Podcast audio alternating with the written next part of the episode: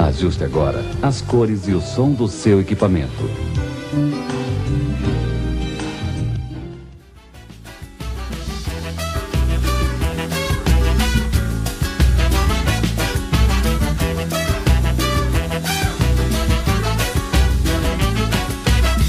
Carolina é uma menina bem difícil de esquecer. Andar bonito e um brilho no olhar. Sim, cinéfilos do Brasil e do mundo. Está no ar mais um episódio do Meia Entrada Cast, o seu podcast de filme de super-heroína. Meu nome é Renan Fileto e Capitão Marvel justifica a galera que fala que gato não é um bicho confiável. Aqui comigo para mais uma semana de debate sobre filmes da Marvel está Vinícius Monteiro. Por 5 segundos eu achei que tava vendo Pulp Fiction. Está comigo também Caio Monteiro. Eu nunca vi um filme passar tão rápido dentro do cinema pra mim.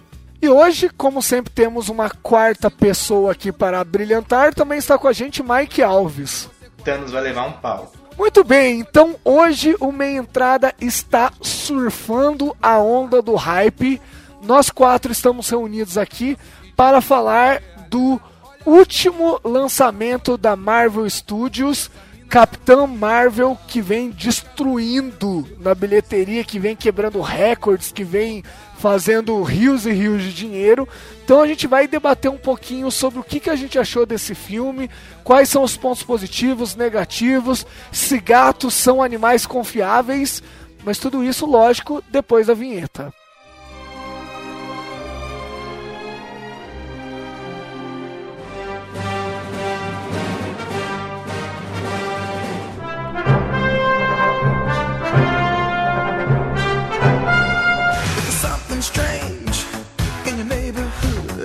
Podcast Meia Entrada. O mundo do cinema comentado pelo fã.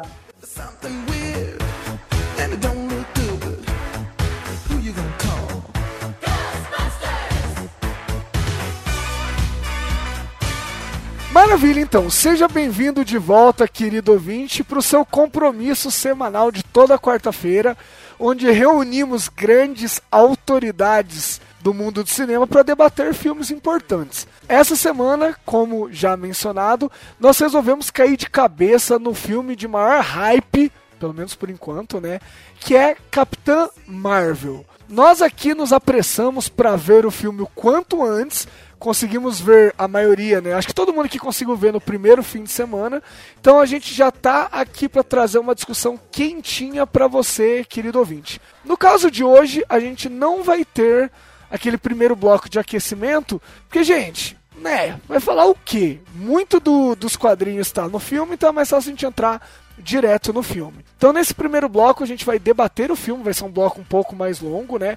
E no segundo bloco, a gente vai fazer previsões baseadas nesse filme sobre o que, que vai acontecer com todos os Vingadores no Ultimato. A mãe Renan vai tentar adivinhar. O pai, Renan, por favor, você Mãe, respeita a minha história. Respeita a minha história. Nossa margem de acerto tá muito boa, inclusive. Mas vamos, vamos começar então essa, essa farofada aqui. Eu queria começar com o seguinte. O ouvinte não sabe, mas existem quebra-paus homéricos no nosso, no nosso grupo do WhatsApp. E eu queria começar com uma provocação aqui, pedindo a opinião do Mike sobre uma questão. Mike, por favor, na sua opinião, esse filme é o melhor filme de origem de super-herói e por quê? Porque eu sei que aí a gente já começa num terreno bem delicado aqui da treta. Olha, no quesito filmes de origem, pra mim os filmes de origem da Marvel são fracos, assim, a grande maioria. Então não é muito, não é muito difícil esse filme ser melhor. Desculpa, gente, mas pra mim, de filme de origem, Capitã Marvel e Pantera Negra estão assim no mesmo nível. Pra mim, eles estão num nível bem superior do que os, os outros de origem dos outros personagens. Então, desculpa aí, gente, mas infelizmente Capitã Marvel vai entrar pro top de melhores no quesito filmes aí de apresentação de personagem. Porque, primeiro, porque a protagonista é uma mulher, né? Então, já começa por aí. Pra mim, isso é simplesmente incrível. Eu adoro ver as personagens. E tem poucas personagens heroínas femininas da Marvel. Tem ali a Viúva Negra, a Feiticeira Escarlate e algumas personagens ali do, do Pantera Negra, mas personagem ícone, assim como a Capitã Marvel tá se tornando, não tinha. É, basicamente é ela que tá vindo agora, então para mim isso já é um marco. Além do filme em si, que depois a gente vai entrar em mais discussão aqui, o filme da Capitã Marvel e do Pantera Negra, eles têm um significado muito grande na questão de representatividade. Então, isso pra mim já é super importante. Aí a narrativa dela também é diferente dos outros filmes da Marvel, que tem aquele negócio do essa pessoa, esse aqui é o vilão, ele é o do mal, esse aqui é o bonzinho, ele é o do bem, essa pessoa é muito pura e esse vilão aqui ele é muito malvadão. E esse filme não tem isso, é, é o primeiro assim que eu vejo que tem isso de diferente. Então isso pra mim já faz ganhar muitos pontos. Eu, antes de eu chamar o contraponto, óbvio que seria eu chamar o Vinícius pra treta, deixa eu colocar os meus 20 centavos também.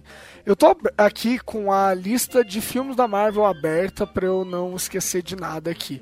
Eu acho que tirando o Pantera Negra, que acredito que seja difícil alguém discordar de que de origem provavelmente é o melhor dos filmes, né, de heróis individuais, de origem e tudo mais. Cara, nós temos o Homem de Ferro, nós temos, assim, de origem, né? Capitão América, o primeiro Vingador, tô falando na ordem. A gente tem o Thor, a gente tem Guardiões da Galáxia, ó, é de origem também, né? Guardiões da Galáxia, Homem-Formiga, Doutor Estranho, Homem-Aranha de Volta ao Lar, que é meio origem também, né? O próprio Pantera Negra já dito, e Capitão Marvel. Sem pensar, sem pensar assim, sem pesquisar, sem rever, sem nada. Para mim, o único filme que bate Capitão Marvel, com certeza, é o Pantera Negra. Eu ainda acho o Pantera Negra melhor. Mas, cara, fora o Pantera Negra, de filmes individuais, eu não sei, cara, se tem algum filme que é melhor. Talvez o Homem de Ferro, mas faz tanto é. tempo que eu vi que eu não consigo, eu não lembro direito do filme, precisava rever. Eu vou falar que o primeiro, o primeiro Homem de Ferro, pra mim, seria o segundo. Na minha Vocês opinião. estão tudo maluco, velho. Vocês estão falando sério daí? Não, eu tô falando que o primeiro seria o Pantera Negra e o segundo seria o Homem de Vocês Ferro. acham Capitão Marvel melhor que Guardiões da Galáxia? Nossa, mas anos luz na frente, tô brincando. Vocês estão malucos. Cara, Vocês Eu, eu, eu, eu não sei, cara. Pra mim dá empate técnico. Eu não vou dizer, assim, a tendência é eu dizer que ela é melhor. Porque, putz, eu vi faz, três dias, sabe? Então, assim, ela tá muito mais fresca. Então eu vou dar esse, esse benefício da dúvida. Mas no mínimo, Vinícius, tá pau a pau, cara. Eu não coloco ela abaixo, sabe, definitivamente abaixo. Eu coloco ela com certeza abaixo do Pantera Negra. Porque eu acho que é um negócio de. O Pantera Negra é diferente, sabe? Eu, eu coloco. Tanto que foi pro Oscar, tava na nossa lista de melhores filmes. Pantera Negra é diferente. O resto, cara, no mínimo tá no meio do bolo ali, sabe? Eu não consigo colocar alguém muito na frente, não. Mas disserte, faça o contraponto, Vinícius. Não. É que assim, tem muita coisa que a gente vai discutir durante o programa, né? Você tá Mas errado. eu. Quê? Vai tomar teu cu. Vai tomar teu cu. Assim, eu tive alguns problemas com o Capitão. Assim, eu gostei muito. É o que o Caio falou assim, ele tem uma vantagem absurda pra mim, que é a questão do. que eu não senti o filme passar. Quando eu vi que o filme tava no terceiro ato, eu falei, caralho, já passou já passou dois atos assim, você nem percebeu, sabe? Mas é, eu vejo algumas falhas, assim, eu senti o filme algumas vezes confuso em relação aos flashbacks. E eu senti problema, assim, eu é questão pessoal mesmo, né? Eu achei que a, a Brian Larson, no começo ela tava perdida, assim, cara meio blasé, assim. Tudo bem, ah, ela tava sem memória, mas eu achei que ela tava com a cara meio do- no começo do filme. E eu achei o terceiro ato é, foi muito rápido, assim. Eles, ela resolveu os problemas muito rápido, assim. Eu também entendo que ela tava overpower, mas mesmo assim, sabe? Eu. Pra mim, esses foram os problemas do filme. Eu gostei, mas eu. Com esses problemas, ele, assim, não fica entre os tops filmes de origem da Marvel. Eu acho que nem Guardiões é melhor. Eu, quando fui ver o Antes do Vingadores a Guerra Infinita, eu assisti, eu assisti todos os filmes da Marvel. E posso falar que, assim, é, Homem de Ferro é melhor, Guardiões é melhor. Aí questão pessoal, acho que Capitão América é melhor. Mas não tá nem no top O 5? primeiro. Não, peraí, peraí, peraí. O primeiro Vingador, o Capitão América, você achou melhor que esse filme? Eu achei. E o nome tá errado, né? Não tem que ser primeiro Vingador. A gente percebeu que o- nome seria o primeiro protetor. É, exatamente, exatamente. Já tá tudo errado, já tá tudo errado. Não, o Doutor Estranho, eu acho o Doutor Estranho infinitamente melhor que esse filme. Não que infinitamente, pelo amor de Deus. Pelo amor de Deus. Doutor Estranho é você, Vinícius. Ah, toma seu cu. Doutor Estranho é excelente. Gente, Doutor, Doutor Estranho e Homem-Formiga estão ali com os filmes mais fracos. Como assim? Não, eu não falei Homem-Formiga. Eu tô falando dos dois. Eu tô falando que Homem-Formiga e o Doutor, Doutor Estranho, pra mim, estão no mesmo patamar. Não, o Doutor Estranho eu acho excelente. Eu acho excelente. Mas o, o Homem-Formiga, assim, é um filme divertido, mas. É, sim, sabe? No, nesse filme é bem melhor. Ele, ele é bem mais, bem mais representativo que Homem-Formiga. Mas é que assim, esse filme tem uma mensagem muito forte, né? Então isso pesa muito. Eu entendo o lado de vocês. Mas a minha questão como como se né? Não, não, não, não, não, não. Eu gostei. Eu entendo o lado de vocês. Eu não falei nada de representatividade ainda. Eu tô falando do filme mesmo. Não, sim. Eu acho que eu, eu saí conversando com o Caio, a gente gostou do filme, a gente comentou um monte de coisa que a gente foi junto ver. E olha, a gente nem entrou na representatividade. Se for entrar ainda na representatividade, Vinícius, te amo muito, você é parceiro, você grava comigo, mas cara, se botar a representatividade junto aqui, na boa, cara, Capitão Marvel come o Doutor Estranho, o Homem-Formiga, Capitão América, tudo com farinha, sabe? Não, sim, beleza, mas é que assim, a minha sensação de quando eu vi o filme, eu achei, assim, eu, eu me empolguei mais, fiquei mais satisfeito com o Doutor Estranho, por exemplo. Eu falo pra mim, entendeu? E eu assim, que nem eu falo, o que me importa, assim, eu acho que num filme existe uma dificuldade, qualquer, qualquer filme assim, filme, livro, de você fazer um final pra história. Eu acho que esse filme ele acabou correndo muito na história. Eu, e assim, a questão da própria Brie Larson, e eu acho assim que não é culpa da atriz, mas é questão do próprio roteiro que passaram pra ela. Entendeu? Eu acho que a, direção do filme também não é tão boa, é meio falha. Mas assim, é questão pessoal que eu enxergo durante o filme. Mas o filme me agradou, me satisfez, entendeu? Eu acho que assim, ele é um filme muito importante, mas a gente vai comparar com outro filme, por exemplo, falando de representatividade. Eu acho que A Mulher Maravilha é muito melhor que esse filme. Então, eu gostei muito do filme.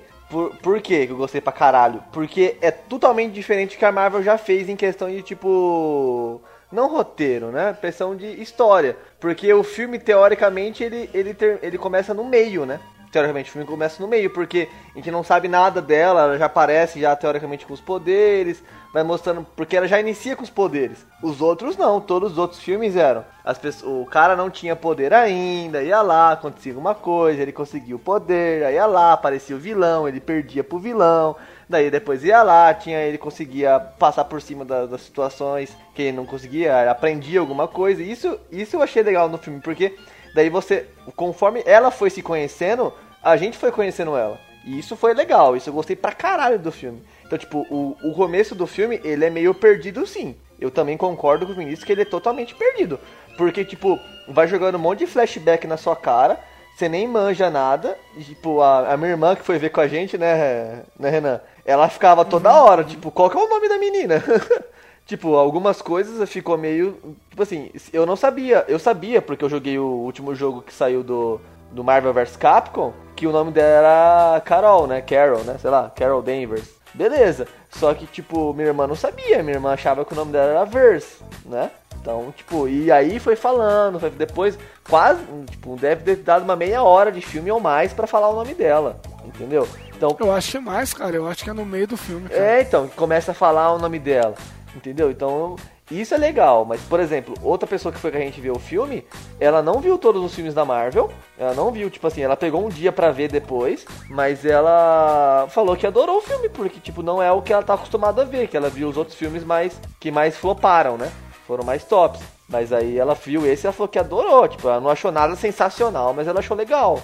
Então, porque, infelizmente, a maior parte desse filme, a ideia dele é você fazer a ligação dela com os Vingadores, entendeu? Então que, infelizmente, novamente, mais um infelizmente, eles têm que jogar muita coisa na sua cara pra você ver o poder dela pra ela poder participar dos outros filmes. Mas, pra mim, o filme foi sensacional, eu gostei. Eu acho ela melhor que o que o Doutor Estranho, mesmo o Vinícius não falando, porque é a opinião dele, mas eu também acho que ela tá pau a pau, ou talvez abaixo do, dos Guardiões das Galáxias, porque também ninguém esperava merda nenhuma. A gente tá hypado por ela, porque ela é, foi a deixa final do último filme dos Vingadores, então ela tem que ser forte. Então eu acho que é por isso que ela tava overpower, igual o Vinícius tava falando. Olha, assim, primeiro eu queria falar que é, a gente tentou colocar uma mulher no cast hoje, mas não conseguimos. Então, assim, pra falar do que eu acho que a gente precisava falar, do que esse filme é importante, por mais que a gente tenha empatia pelo feminismo e tente entender esse lado, a gente não vai conseguir falar 100% desse ponto de vista, porque ninguém aqui tem a vivência de ser uma mulher, né? Mas assim, eu discordo de vocês em vários pontos. O único ponto que eu concordei até agora foi acho que o Vinícius falou sobre a atuação da Brian no começo, porque assim, é, é, para mim ela também tava um pouco desconfortável, mas acho que isso não é culpa dela, porque assim, ela gravou primeiro Vingadores para depois gravar esse. Então, imagina ela chegar logo e gravar já com os nomes grandes de Hollywood, deve ter sido bem assustador para ela. Os caras já estão acostumados ela tem Oscar? 10... Sim, ah, então. Lá, ela tem Oscar já. Tem, ela tem Oscar, mas assim, ela tá atuando com uma galera foda, não é gente que tá começando hoje. Todo mundo já tem, tipo, 10 anos de entrosamento, sabe? Não é como se você fosse parte da galera já, ela tá chegando agora. Então, assim, eu sei que ela tem Oscar, mas ela ali tava no começo, pelo menos do meu ponto de vista, um pouco desconfortável com o papel. Agora, com essa questão de flashback que vocês estão falando, para mim isso foi isso casou perfeitamente com o filme, porque assim, a proposta do filme era essa de que ela era uma mulher que tava ali tentando entender quem era ela, buscando descobrir a identidade dela, o que ela queria ser,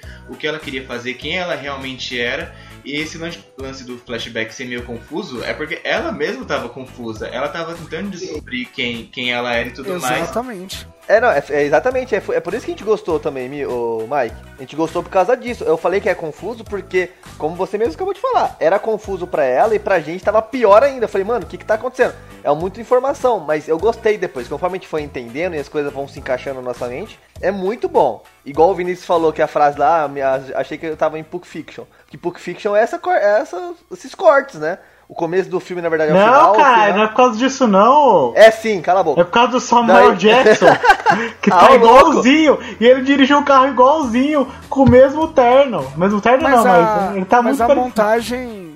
A montagem lembra. Mas a montagem tem a semelhança, sim, sim. Não, então, eu ia falar que eu não achei os flashbacks assim confusos de meu Deus, não sei o que tá acontecendo no filme. Eu achei confuso pelo que ela tava passando, mas eu conseguia entender o que tava acontecendo na tela. Tem, não é como se eu não tivesse tipo, nossa, não, não tenho noção alguma do que tá acontecendo. Eu tava entendendo, mas eu tava entendendo que fazia parte da, da história dela, que ela tava confusa e que aquilo, aqueles flashbacks estavam confusos na cabeça dela. Então, eu curti o filme por causa disso e por causa da própria narrativa mesmo que a gente tá acostumado com aquele negócio que eu falei no começo. É o carinha mal, aí ele luta com o carinha mal no começo, aí perde, aí ele treina mais um pouco, depois vai e ganha. É esse basicamente o roteiro de todos os outros filmes de, de origem da Marvel, assim. E nesse foi diferente, ela já começou overpower, ela foi tentando descobrir quem ela era, aí depois tem o plot twist ali do vilão, que eu não sei se a gente vai falar isso mais pra frente ou não, de quem realmente era o vilão, de, de Vai que falar lado... tudo.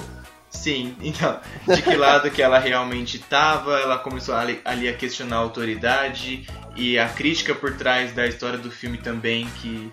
Enfim, eu achei a história toda muito foda, porque é totalmente diferente dos outros filmes da Marvel. Assim, tem, obviamente, ali a, a fórmula Marvel, porque é uma fórmula que funciona e eles aplicam em todos os filmes.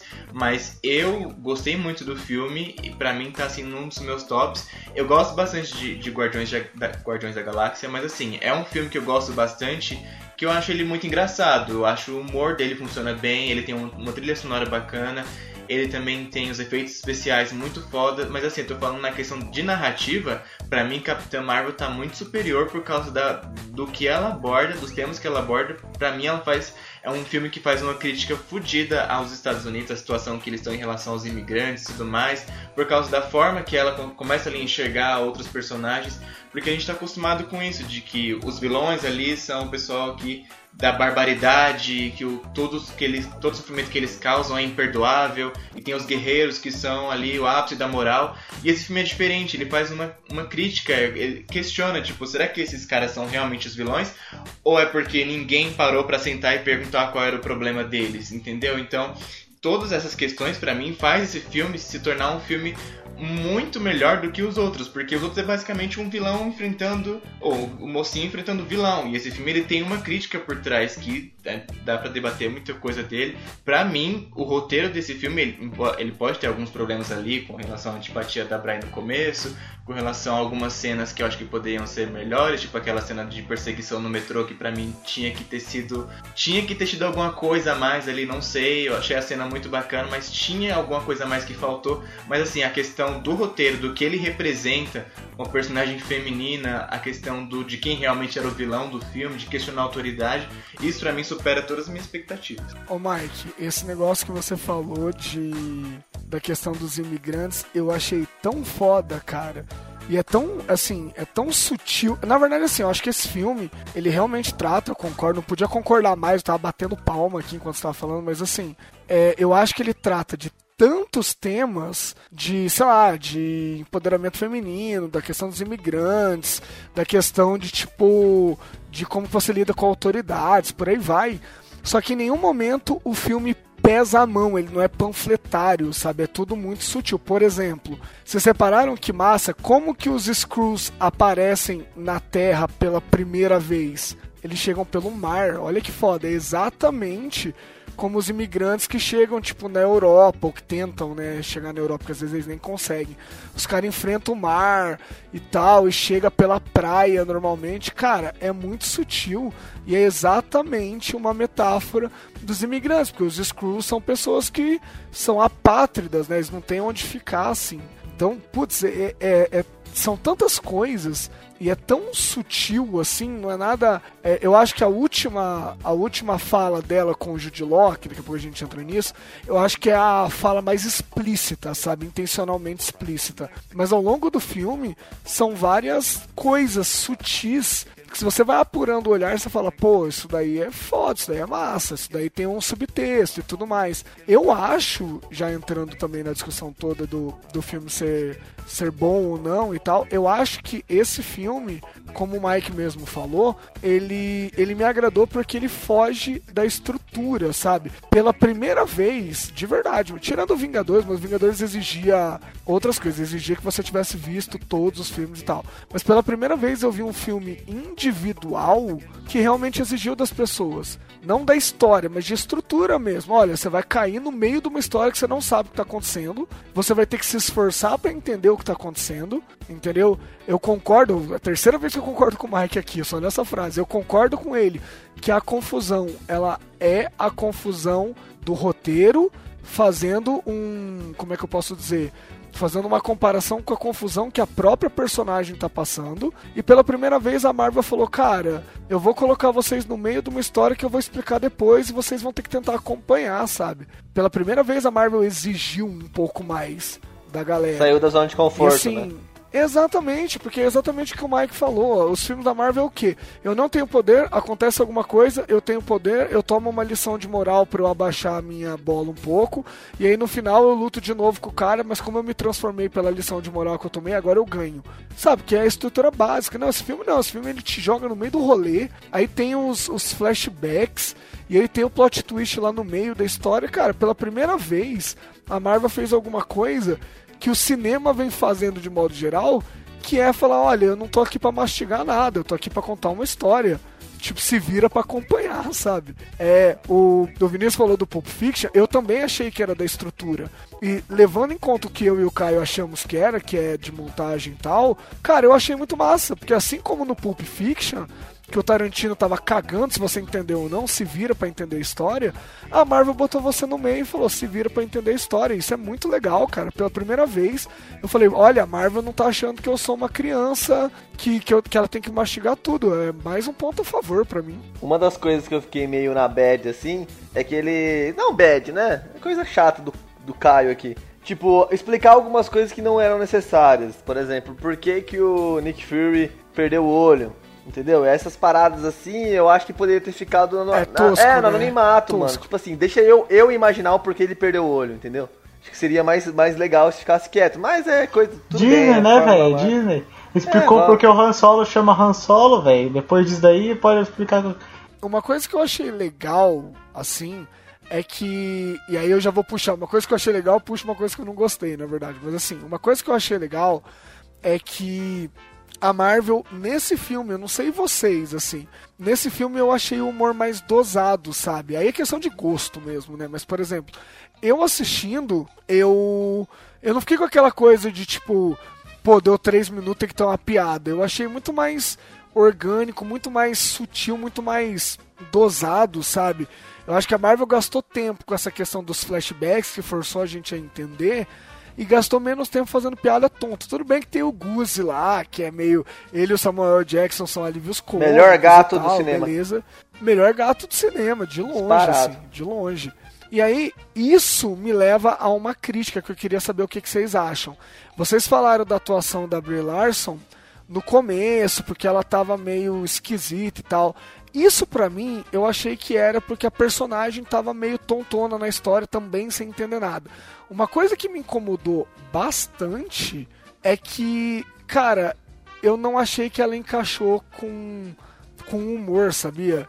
Eu acho que quando ela teve as, as partes que ela era uma militar fodona e que ela sentava a marreta nos caras, eu falei, porra, essa Capitã Marvel eu compro.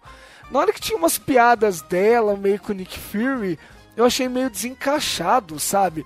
Eu achei meio muito distante aquela militar séria dessa pessoa que tá fazendo piada agora, sabe? Eu acho que teve uma, uma distância muito grande. Tem os momentos que ela e o Nick Fury fazem tiradinhas e que ela ri assim, mas quase uma gargalhada assim, que eu falei, nossa, eu, eu senti meio falso, sabe? Então, assim, eu não acho a atuação dela no começo prejudicial, mas eu, eu não acho que ela caiu tão bem na fórmula Marvel do humor, sabe? Eu acho que o Samuel Jackson tá demais. O gato merece é, indicação de ator coadjuvante, mas ela, cara, ela eu acho que não encaixou direito no humor. Vocês sentiram isso também ou é pira minha, assim? A parte de humor dela eu não gostei tanto. Eu achei ela meio seriona, né? Eu achei ela assim, bem seriona. E ela, nas entrevistas que ela fez, até aqui na, na CCXP, ela é uma pessoa carismática, sabe? Mas no filme, assim, eu também senti ela com um sorriso amarelo, sabe? Não era aquele sorriso sincero. Isso, isso me pegou um pouco, sabe? É, eu senti até um pouco ela longe. Eu acho que assim, eu critico o terceiro ato, que eu acho que ele resolve muito rápido, mas eu acho que ela vai crescendo durante o filme, sabe? Quando vai, vai chegando pros finalmente, ela, é, ela se encaixa mais. Eu acho que ela se transforma na, realmente na personagem naquele momento, sabe? E aí eu acho que. Tanto que assim, me anima saber que nos próximos filmes ela vai estar daquele jeito, né? E até o que o Mike falou, isso me preocupa um pouco. Como é que ela vai estar no Vingadores, né? Se ela vai estar desconfortável ou não, porque ela gravou, Gravou primeiro Vingadores. É, então. Se bem que é um monte de ator junto, né? Um, vai ser um. Uma Então, mas é, não, eu, é, pra, pra falar sobre isso é só no próximo, cara. Que senão se eu começar a falar aqui, come- vou, vou começar mais teorizado de falar sobre o filme. Próximo bloco. Próximo bloco. Mas, ô, ô, ô, Caio, questão do humor, você achou que encaixou? Eu, eu fiquei um pouco incomodado. Eu queria saber o que que vocês acham. Incomodado, incomodado, não fiquei. Tipo assim, é, alguns momentos que eu achei que ia ter piada não teve, né? Porque tava naquela fórmula de tipo, coisa séria, piada, coisa séria, piada, coisa séria, piada. Aí foi coisa séria, coisa séria, coisa séria. Eu falei, peraí, cadê a piada? Aí quando apareceu mais o gato, uma, um- uma coisa que, tipo, que eu achei estranho também, é tudo totalmente. dá pra entender. É que, por exemplo, o Nick Fury, ele é totalmente diferente do que é o que a gente conhece. Ele é bem diferente. Ele, ele zoa, ele, ele fala, ele fala di- diferente, né? Ele fica brincando com as pessoas. Diferente do Nick Fury, o que a gente conhece da, da SHIELD, né? Que ele é totalmente diferente. Parece que ele é mais rancoroso, né? Ele é mais, tipo, já vi muita bosta, né? Então, tipo, já perdi meu olho na guerra. Essas paradas assim. Então, eu acho ele diferenciado, né? Eu, e primeiro, eu achava que quando eles chegaram, eu achei que fosse MIB e Homens de Preto, né? Porque os caras É, é igualzinho o. MIB. Parecia mesmo. É, o Samuel Jackson dá pra entender porque, é que nem você falou, né? Ele, ele era mais novo. Aham. E você fala mais bosta quando você é Claro, mais novo, aham. né? Você tá mais desencanado. Mas, Mike, eu tenho certeza que você tem uma tese aí. O que, que você achou? Assim, ela como militar, maravilhoso. Ela como fodona, maravilhoso. Ela no humor. Então, assim, na verdade, na verdade, pra mim, eu não, não acho. Eu acho o humor dos filmes da Marvel no geral, assim, normal. Eu não, não acho tão engraçado. Eu acho mais engraçado assim, os Guardiões da Galáxia, ó, porque assim, é uma tirada mais de comédia mesmo. E quando tá todos reunidos nos Vingadores. Os filmes solo, eu não, não costumo achar assim, nossa, que engraçado. Então, pra mim, o tipo de humor do filme dela não me desagradou em nada, para mim foi normal, não achei que ela desencaixou, é aquilo, achei que no começo ela tava um pouco estranha assim no filme, mas não sei se foi bem parte do roteiro ou se ela tava desconfortável mesmo. Mas depois pra frente eu não vi problema nenhum com o humor, eu achei forçado, eu achei natural, gostei da química dela com o Nick Fury na, nas tiradas, eu achei normal, não vi problema nenhum não, não me deixou desconfortável com, com nada não em relação a, ao humor assim. Eu acho que esse filme tem bem menos humor que o normal. Então acho que as pessoas talvez tenham estranhado. Mas assim, a, a química deles dois eu não, achei, não vi problema nenhum não. Eu achei mais legal a atuação do gato na parte de comédia do que a dela, sabe? É, então, mas teve né, aquela polêmica lá quando saiu os trailers, porque ela tava muito séria, pipipi, popopó. Mas culpa de um pouco disso foi da Mulher Maravilha, né? Porque não tô criticando o filme, gostei, mas a Gal Gadot é, é uma pessoa muito mais carismática. E a personagem dela te, tinha aquele lance de sorrir bastante, pipipi, popopó. E aí o pessoal tava esperando a mesma coisa da Capitã e quando veio o trailer ela não tava sorrindo. E aí, tipo, nossa, estavam reclamando. Mas eu achei que ela casou com o personagem sim, eu não, não, vi problema assim com o humor não, mas é, o humor é uma coisa assim muito pessoal, né? Tipo, se você ou você é pego pelo humor ou não, e, e são assim opostos muito grande, então talvez não tenha funcionado, funcionado para algumas pessoas porque o filme dela é diferente mesmo, ele tem talvez por causa da mensagem que ele queria passar, né, era uma mensagem mais importante, tinha essa questão de ser o primeiro filme com uma mulher ali como protagonista, então eles talvez tenham deixado essa questão de ser mais engraçado de lado para focar mais na, na história mesmo. Pensando, pensando o que vocês estão falando assim na discussão, talvez a minha experiência com o filme tenha sido um pouco prejudicada porque eu tinha um comparativo, né? Que é o filme da Mulher Maravilha, que seria assim, o filme que ela bate assim, seria bater de frente, né, para comparar. Então assim, que nem a, realmente que nem o Mike falou, a Gal Gadot é uma personagem mais assim, ela é mais carismática no filme. Não que eu acho que ela é uma atriz mais carismática, eu acho que a Bria Larson é tão carismática quanto ela. Mas assim, a, eu, eu sinto ainda, mesmo a gente discutindo, que ela não estava casando no começo do filme. É o que você falou, sabe? No come nas piadinhas ela não estava encaixada, ela estava encaixada no momento mais mais forte dela, que ela precisava ser também, né? Que ela tem essa, essa representatividade da mulher forte. E isso é um ponto para mim muito positivo do filme. Mas realmente na parte da comédia, ela assim, eu acho que Samuel Jackson destoa comparado a ela. Eu senti isso, sabe? Que eu ria dele, né? Eu não ria dela. Ela interagindo com os, os personagens Putz, eu, não quero. Eu não quero bater nela na, na atuação dela, mas assim. É, é, é, o que eu falei, assim, quando ela tem. E engraçado, porque ela não é uma. É tipo a Gal Gadot mesmo, ela não é uma mulher muito grande, né? Fisicamente imponente, mas ela conseguiu ser posuda, sabe? Você olha para ela e fala, não, essa mulher aí bota pra fuder mesmo e tal. Agora eu queria ter, ter gostado mais. Eu acho que até o Benedict Cumberbatch, que eu acho ele meio esquisitinho, assim, no jeito de ser tal, ele encaixou mais no humor que ela. Mas aproveitando o ensejo que a gente começou a tocar na Mulher Maravilha e tal, o Caio botou uma coisa na pauta que eu achei bem interessante também, pra gente discutir, que é o que?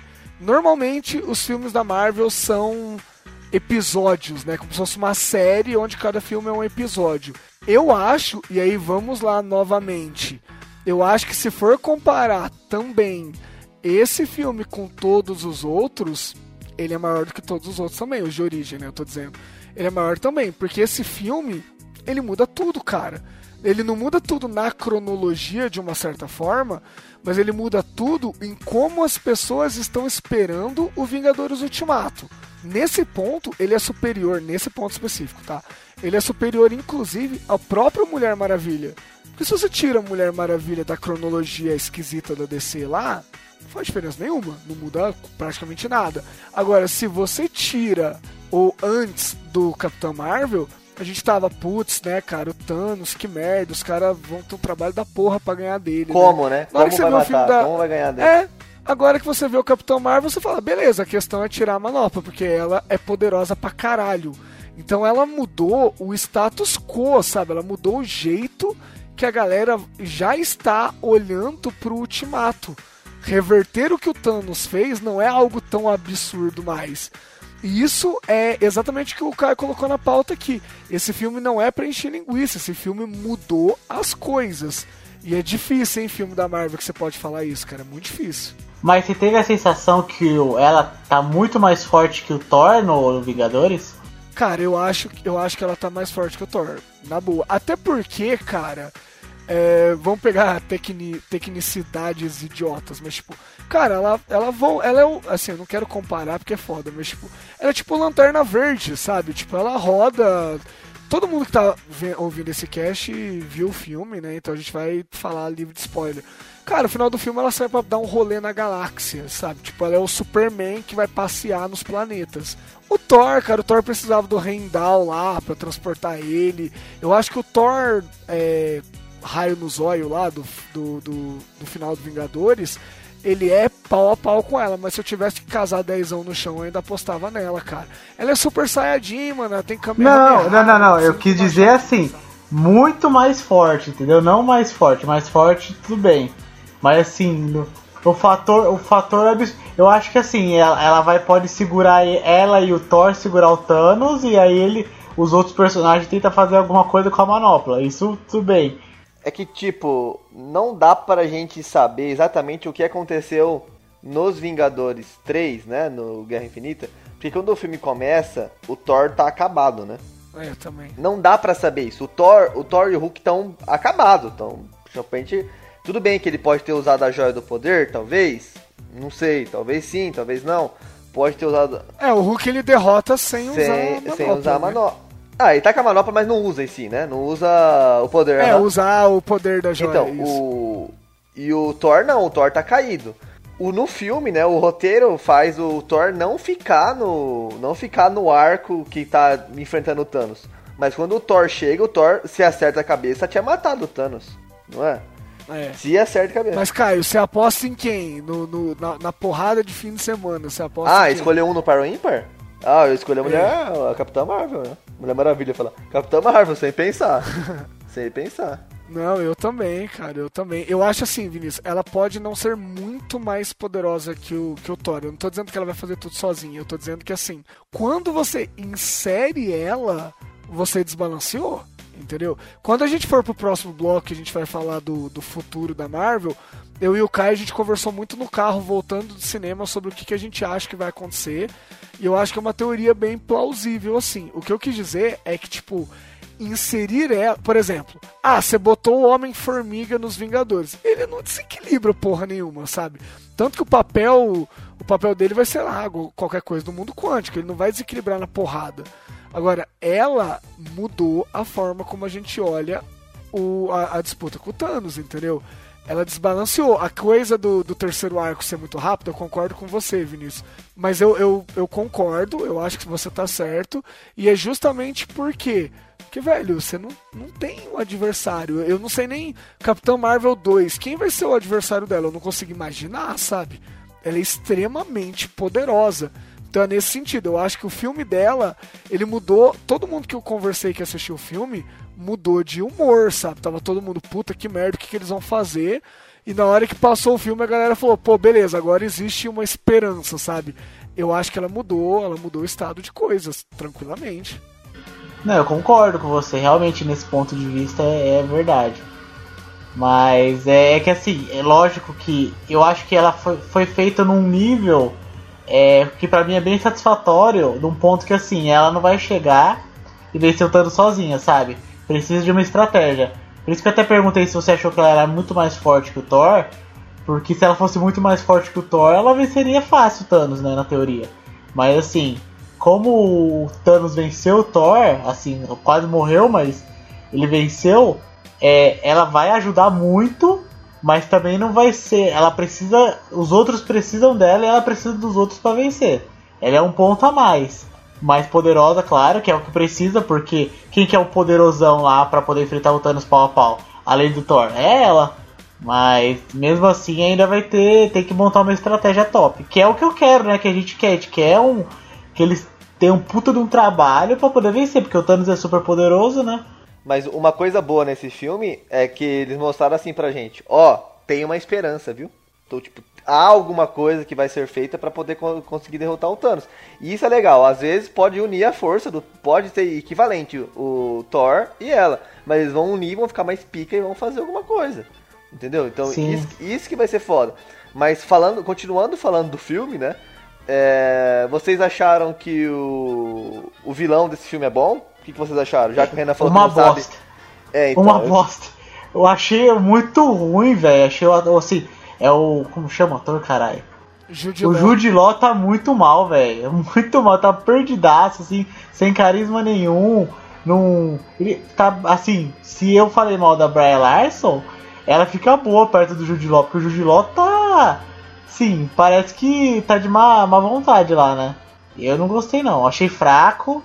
Pior que o Jude Law é um ator legal, né, cara? Você vê outros filmes, ele é um cara carismático, ele poderia fazer, tipo, mais ou menos, né, o que a Kate Blanchett fez com a Hela, que é uma, é uma vilã que é mega posuda, que você fala assim, puta, ela, ela, ela é uma lazarenta, mas olha que mulher foda ao mesmo tempo, sabe? O Jude Law podia ter feito isso, cara. Eu acho que, assim, o, o personagem dele, ele não se sustenta direito no, no, no próprio Jude Law, no próprio personagem, na história, no arco dele, assim. Eu acho que o problema foi que eles se preocuparam muito em fazer um plot twist, entendeu?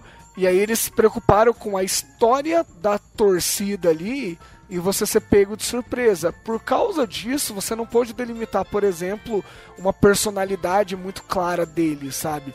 A Hela, com 10 minutos de filme, ela quebra o, o martelo do Thor, ela mata uma galera, o Odin morre, você fala, meu, essa mulher é pica, essa mulher é foda. O Jude Law, por conta de que no meio do filme ia dar a virada, ele não podia ser um vilão muito delineado, porque senão você ia matar o que, que ia acontecer. Então ele ficou numa zona meio neutra ali, de que ele não era nem tanto um vilão, mas também ele não era um herói, ele ficou num negócio meio sem sentido ali, pra não sacrificar o plot twist. Mas assim, apesar de eu entender, eu acho ele muito fraco, eu acho que ele tinha um potencial pra ser um cara muito mais Sabe aqueles vilão charmoso, um cara mais inteligente e tal, um mentor mais malandrão, assim. E ele virou qualquer coisa, né? Ele entrou pra galeria dos vilões da Marvel que você esquece completamente. Ainda ficou vivo no final, né? Vamos ver o que vão fazer com ele ainda. É, Capitão, Capitão Marvel 2. Pode apostar que, que ele, vai, ele vai aparecer em alguma continuação, porque se não tinham matado, né? Tinha acontecido alguma coisa. Eu, do meu ponto de vista, fiquei com uma leve impressão, não sei se vocês também pararam pra pensar nisso ou não, de que esse filme tinha sido planejado pra entrar na fase 1 da Marvel, assim, do meu ponto de vista. Por quê? Porque pra mim ele tá ali, tipo, depois do filme do Capitão América. Aham. Tem, ali a- tem a história do Tesseract ali. De novo essa porra, eu não aguento mais esse bagulho. O Nick Fury jovem. E assim, eu lembro que na época que teve o Vingadores Era de Ultron. Não sei se você lembra da cena final, aquela pouco antes do, do Steve Rogers falar ali, ah, Avengers Assemble, mas cortar antes de- dele terminar a fala. E chega alguns heróis ali naquela. Onde eles estão pra treinar e tudo mais. O Joss Whedon tinha dito que aquela cena ele tinha colocado no roteiro pra aparecer a Capitã Marvel e o Homem-Aranha. Então eu fiquei com uma leve impressão de que esse roteiro era pra ter sido parte da fase 1 da Marvel e eles não tiveram de colocar porque não tiveram coragem de criar porque era uma personagem feminina, tava começando, acharam que ia flopar. Vocês também ficaram com essa impressão ou foi só eu? Eu fiquei também. Eu fiquei assim, não, não que eu talvez eles estejam pensavam com esse roteiro pronto, mas esse filme funcionaria muito melhor na fase 1. Exatamente o que eu ia falar, exato. Se esse filme fosse da fase 1, ele ia ser assim. Ele ia ganhar 10, 10 de 10 fácil, assim.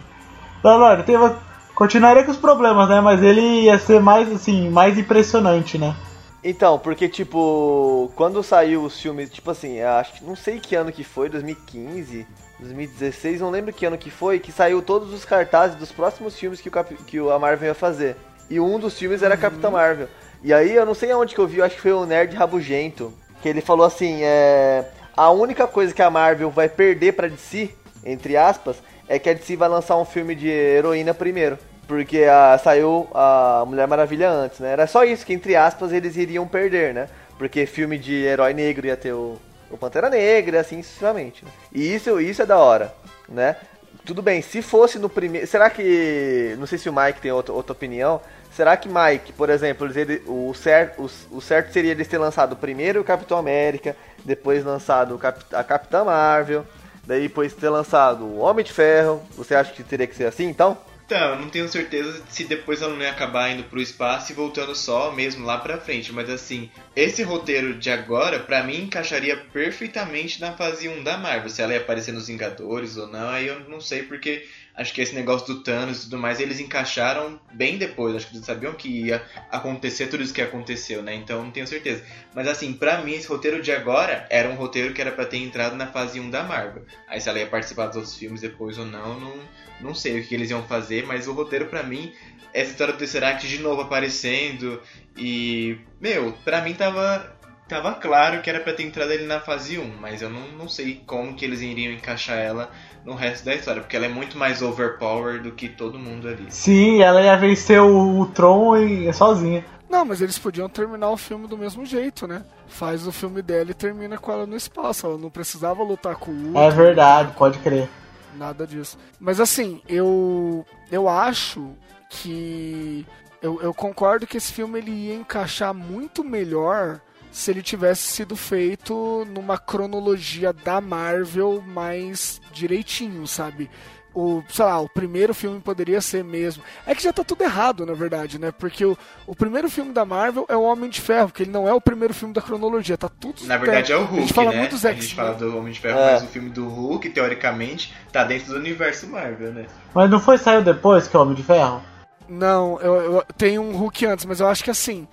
Quando eu digo, Mike, de, de que o Homem de Ferro ele é o primeiro, é no sentido de que é o primeiro que eles já tinham um plano do que eles iam fazer.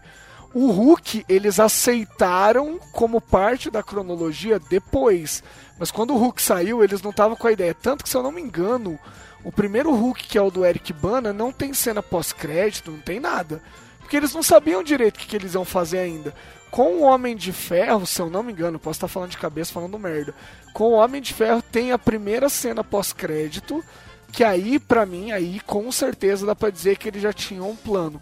Eu acho que eles só olharam pro Hulk e falaram, puto, o personagem não, não é nosso direito pra usar, então vamos considerar esse rolê, mas percebe, eles não fazem menção nenhuma aos filmes do Hulk. Você Então, nunca vê ele falando. Então, na verdade, é- é, teve aí a, a troca de ator, né? Porque é, o Mark Ruffalo, ele teoricamente tá interpretando um personagem que não era dele, era do outro carinha que. É, do Edward Norton, né? Teve três, né? Teve três. Teve o Eric Bana, o Edward Norton e o Ah, Mark então, Ruffalo. São o que três. eu sei é que esse do Edward Norton faz parte da, da coisa porque ele tem a cena extra com o, o, O Tony Homem de Ferro, Stark no aham. final. É, então, Não, ele tem uma cena então, extra no sim, fim, sim, né? Mas, tipo, sim. não. eu- Esse sim. É, mas não, não faz. Não, não tem muito sentido assim, né? Mas, tipo, em relação à cronologia, ele é contado também junto, né? Embora ele não faça diferença nenhuma na história, né?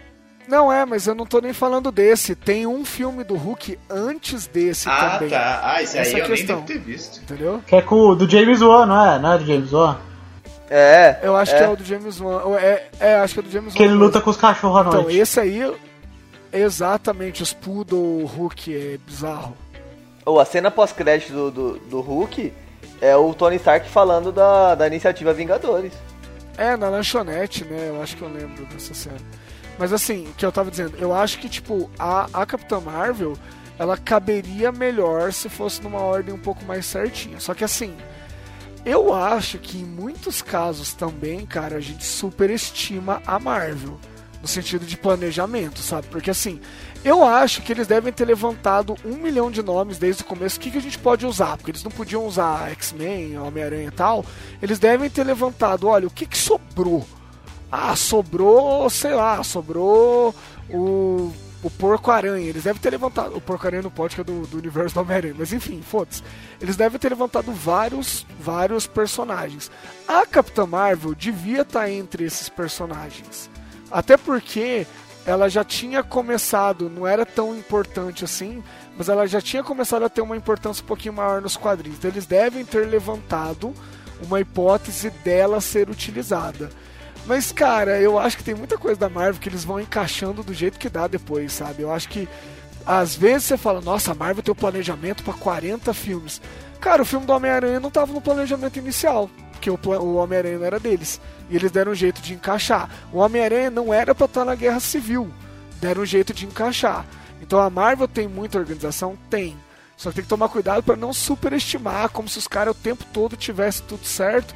Porque até semana passada eles não sabiam que eles iam comprar a Fox. Entendeu? Então tem, tem que tomar cuidado. Mas eu concordo, acho que funcionaria melhor se, se tivesse sido feito antes, porque esse filme, além de apresentar personagem, ele tem muita justificativa, ou ele tem que justificar o que vem depois dele também. Então é muita responsa. Então, assim, é igual eu falei no começo, né? Eu posso falar sobre isso, essa questão de representatividade e tudo mais, mas eu não tenho vivência feminina, então eu vou falar de ponto de vista masculino que consegue ter empatia por esse lado.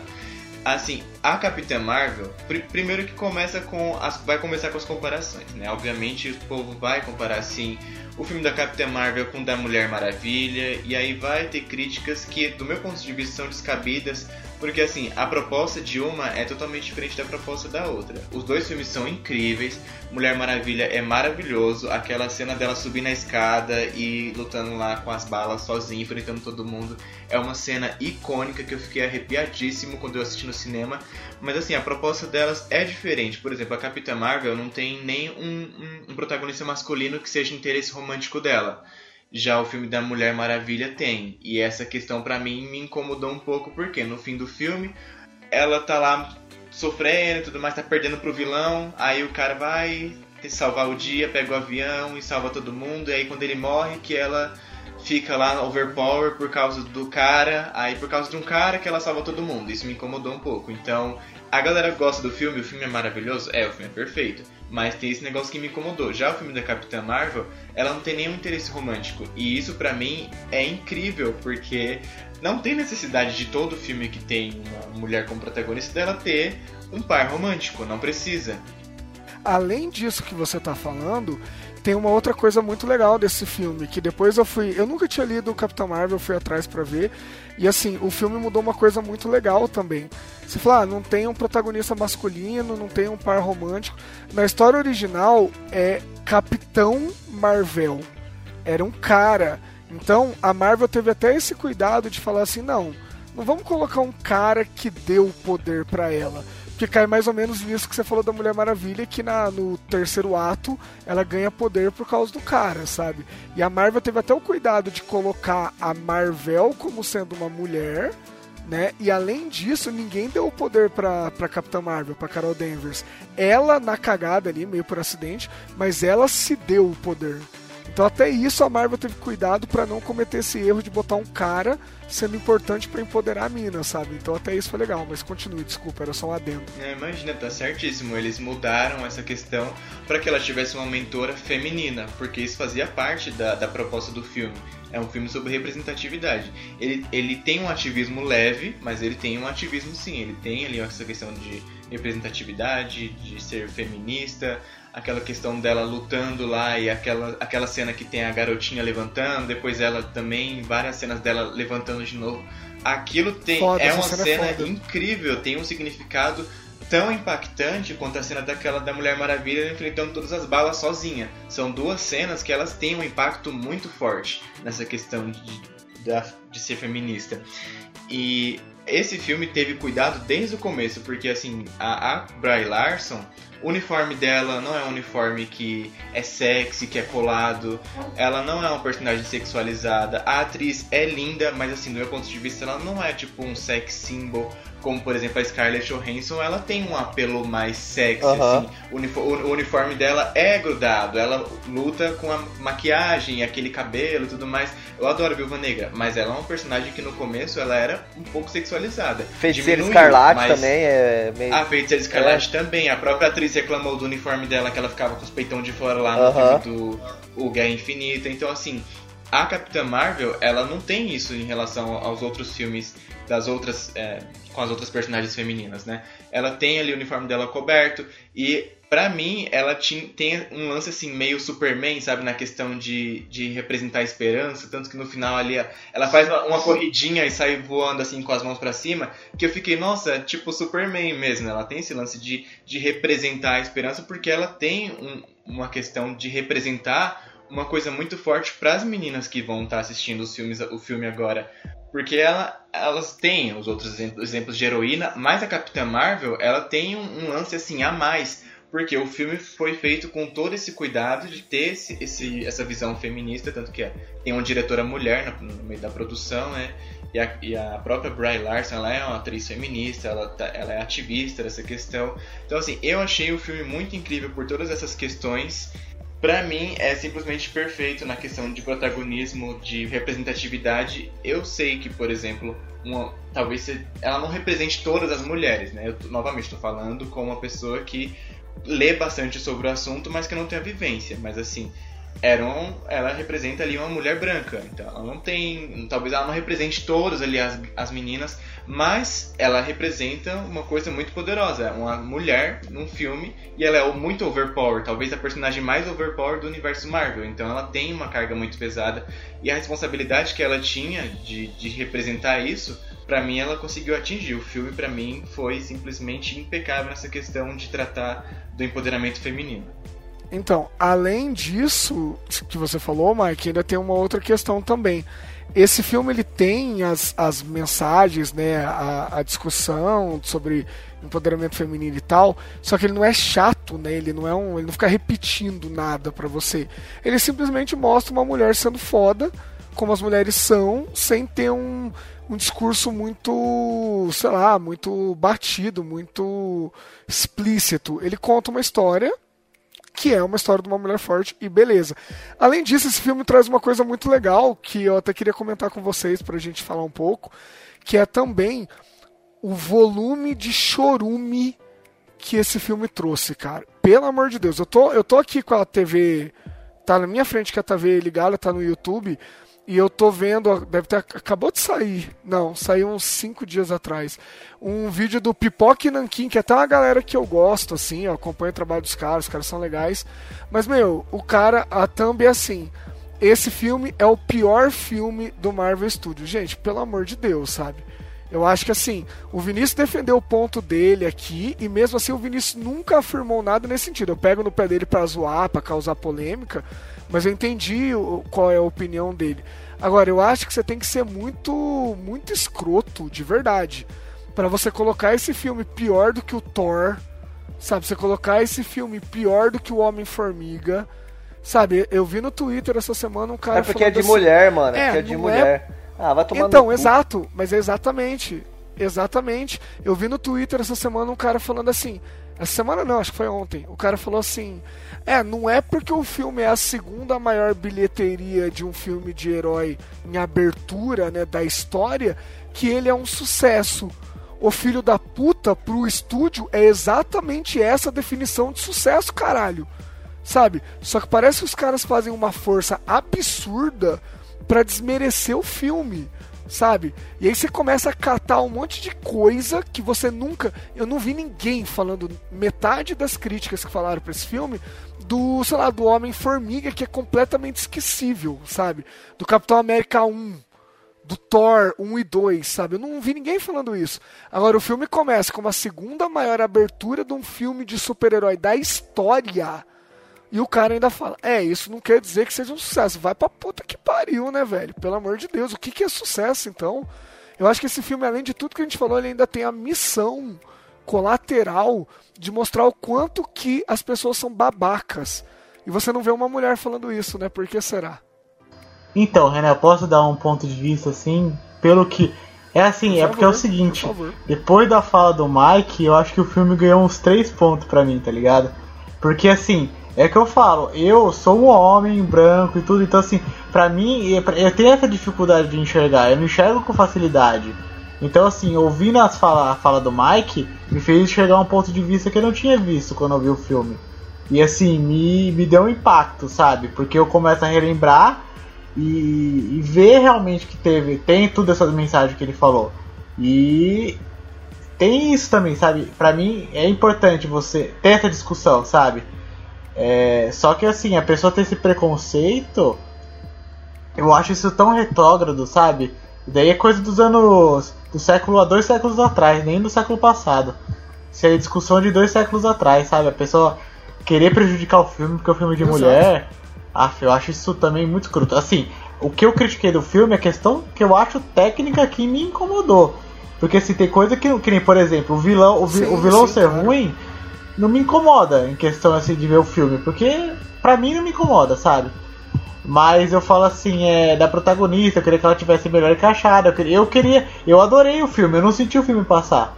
Mas assim, é questões que me incomodaram, mas o saldo foi totalmente positivo com esse filme. E trazer essa discussão fica mais positivo ainda. Sabe? Mas assim, é. As pessoas acho que tem que ter um pouco de mão na consciência e, e parar pra ver o próximo, sabe? É, se ficou parecendo, eu, eu tentei deixar claro, é, eu entendi o seu ponto de vista. Eu, eu tô te enchendo o saco pela, pela zoeira, né? Mas eu sei que você não é esse tipo de babaca, entendeu? Tipo, não, não, não, não é isso, não, não sei. É que eu, tô, eu quis falar por conta do que o Mike falou, me fez enxergar de uma forma diferente. Não é que você, você deu uma indireta para mim, não. Eu, não. eu, também não, não falei mal do filme nesse sentido. É, mas eu falo assim, em questão de você abrir essa discussão e você assumir que você não enxergava também. Fala assim, nossa, Sim, bacana, claro, né? O ponto de vista que. Eu, que nem na Mulher Maravilha eu vi mais fácil isso, sabe? Nesse é realmente detalhes assim sutis que eu não tinha percebido. Tem um detalhe sutil que eu achei muito, muito foda também que é, eu acho que são, é nessas pequenas coisas que o filme ele, ele cresce, né? O Mike falou, você sentiu isso agora também.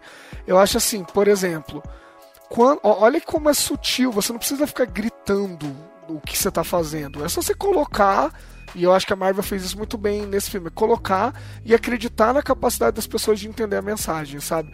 Por exemplo, ela tem um mentor durante o filme que é o Jude Law. Beleza, isso a gente percebe.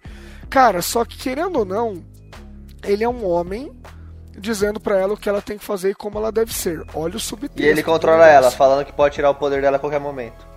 Exatamente, exatamente, Kai, perfeito. E aí, olha que louco. Se você for pegar um filme normal, assim, normal no sentido comum, qual que seria a evolução natural dela? Eu, a, a, gente que vê mais filmes, a gente percebe isso em roteiro, né? A evolução natural seria o quê? Ela perdeu para ele na porrada lá nas primeiras cenas do filme, que ela não conseguia derrotar ele. O arco natural da personagem, no sentido de desenvolvimento, seria ela chegar no final e ela ganhar dele, né? Só que se ela ganha dele naquela última cena, ela estaria de novo caindo numa lógica e numa dinâmica onde o homem decide o que ela vai ser e o que ela vai fazer. Então, no caso do filme, olha que louco como a Marvel ela foi ousada nessas coisas. A Marvel colocou que a evolução dela é justamente liberar sentimento e não controlar, que era o que o cara tava falando para ela fazer o filme inteiro. Então, ela, naquela cena final que ele fala: Então vai, me prova que você pode me vencer, vem na mão comigo aqui. Eu achei genial ela dar um Hadouken nele mandar o cara longe e falar assim: Meu, não tem que te provar nada. Porque além de ser uma puta de uma mensagem, com tudo isso que a gente falou da, das mulheres, ainda é uma quebra de expectativa em relação ao desenvolvimento. Porque o natural de qualquer filme seria o quê? Ela lutar com ele e ela ganhar dele. É isso que você está esperando. Só que você está esperando que ele defina o que ela vai fazer. E esse filme não é assim sei lá, a gente viu Bumblebee recentemente, né? E tem uma cena no Bumblebee, no meio do filme, que a menina tem que pular na água e ela tem medo de pular na água. Eu falei na hora pra minha noiva, no final do filme ela vai ter uma cena que ela vai pular na água. Por quê? Porque essa fraqueza que é mostrada no começo, ela é mostrada no final também para você entender que, olha, o personagem não é o mesmo, ele cresceu. Seria o natural nesse filme, mas esse filme não é um filme onde o cara decide o que a menina vai fazer, né? Olha que fantástico.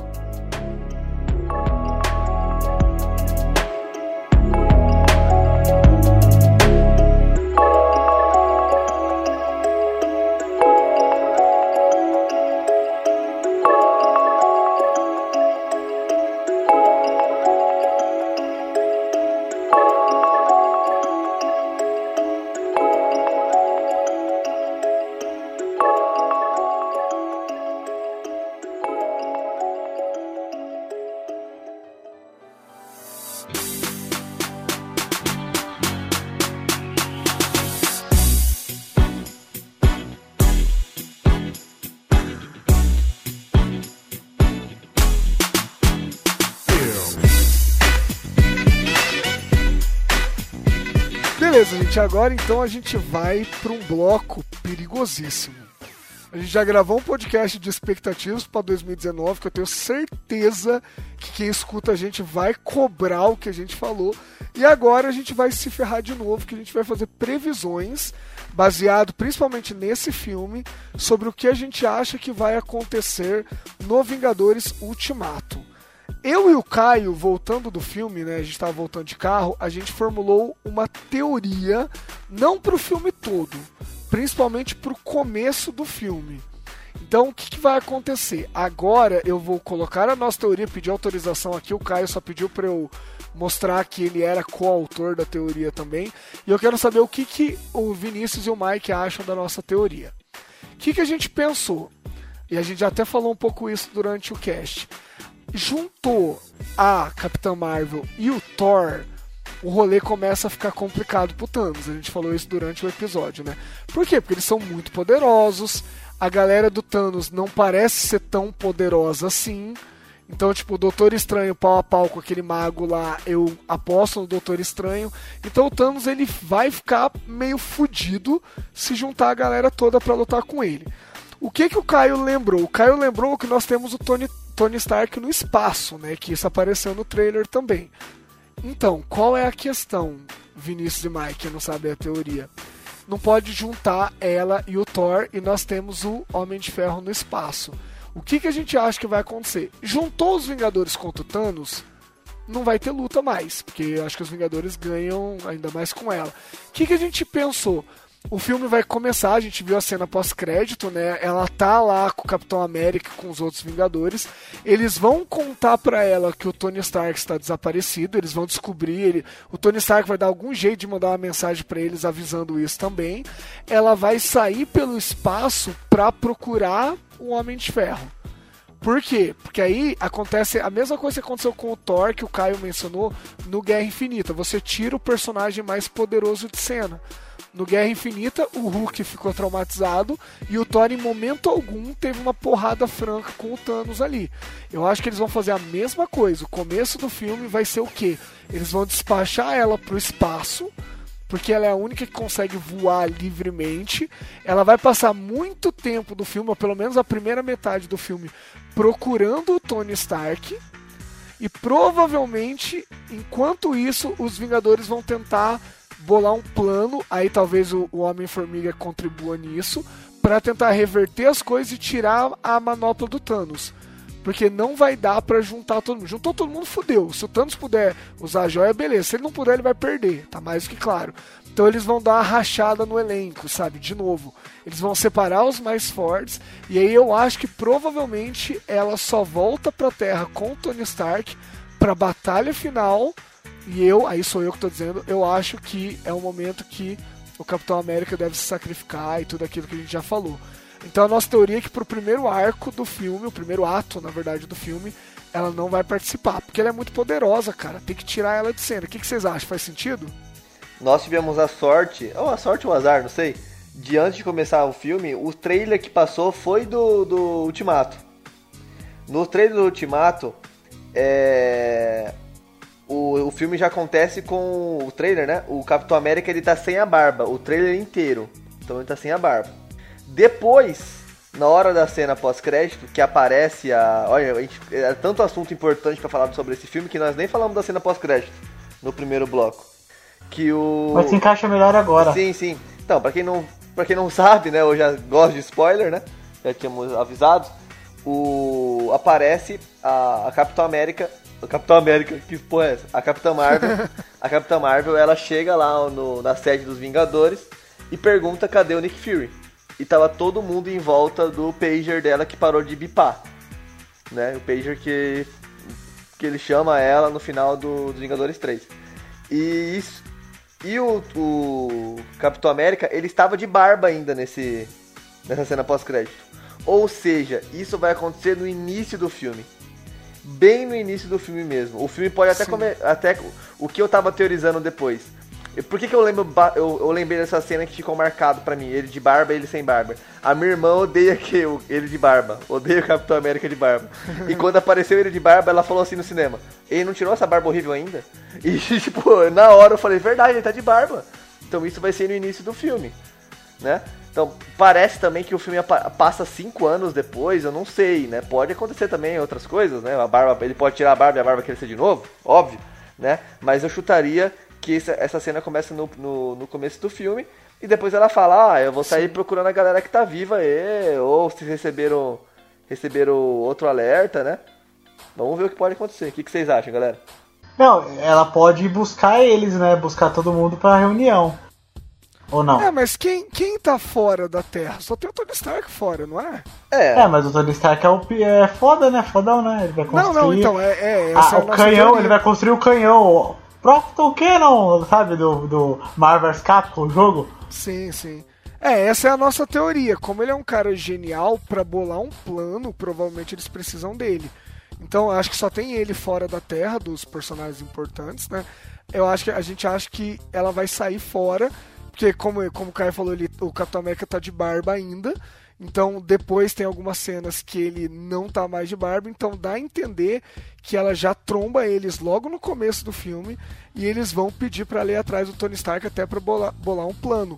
E aí, como roteiro, isso ajuda ela a não ter que enfrentar o Thanos de cara, né? Mike, faz sentido? É. Então, eu concordo que eles vão acabar separando sim a capitã do Thor, porque eles são muito overpower, mas lembrando que eles não foram os únicos que conseguiram bater de frente com o Thanos sozinho, porque o Doutor Estranho, ele. Beleza, ele não conseguiu derrotar o Thanos, mas ele bateu de frente com o Thanos Ele sozinho. segurou, né? E a. Feiticeira Escarlate também conseguiu com uma mão só segurar o Thanos e com a outra destruir a joia, joia da mente lá do. Na cabeça do, do. Visão. Então, esses dois também conseguem peitar o Thanos sozinho, mas eles morreram no estalar de dedos, né? Então eu acho que eles vão mesmo separar a Capitã e, e o Thor, porque eles são muito fortes. E sobre buscar o Tony Stark, não sei se seria. se isso aconteceria mesmo, porque eles não, não sabem se o Tony Stark tá vivo mesmo depois que o negócio instalou. Talvez ele mande, mande, uma mensagem, beleza. E assim, o, eu li, eu li em algum lugar que o trailer que saiu, ele tem. É só a primeira meia hora do filme. Então aquela cena da, da Capitã chegando, meu, deve ser uns 10, 15 minutos de filme. Eu acho que já é ali bem no começo. E depois Sim. tem uma passagem de tempo longa, porque além do negócio da barba do capitão, não sei se vocês separaram no cabelo da viúva negra, que tava loiro, e aí tem uma outra cena depois, que o cabelo dela já tá com uma trança batendo aqui no peito, e tá ruivo de novo e só a pontinha loira, que eu entendi que eles Ah, fizeram vi. que o cabelo cresceu, entendeu? Caramba, eu não vi isso. então, o também. cabelo, o Dá um cabelo dela Mike. cresceu. Caralho, genial. Eu não sei quanto tempo passou, um ano, cinco, sei lá, mas passou bastante Então, tempo. falaram que é 5 anos. Falaram que são 5 anos, Mike. É, então, então Cara, mas bastante o, tempo. o que eles ficaram. O que eles ficaram fazendo cinco anos, velho? Talvez, talvez se preparando. Eu acho, eu acho que eles já tinham, tipo. Eu acho que eles já tinham um plano, mas eles estavam, tipo assim, se reunindo e talvez esperando o Tony Stark voltar, porque ele manda uma mensagem. No, no trailer deixa isso claro, que ele grava ali uma mensagem com capacete e tal e manda pra alguém. Eu sei que no filme vai ter a, resga A Pepper, né? a resgate, né? A Pepper, que é a esposa dele, e a resgate vai aparecer, porque ela postou uma foto com a armadura, então talvez ela também ajude, não sei.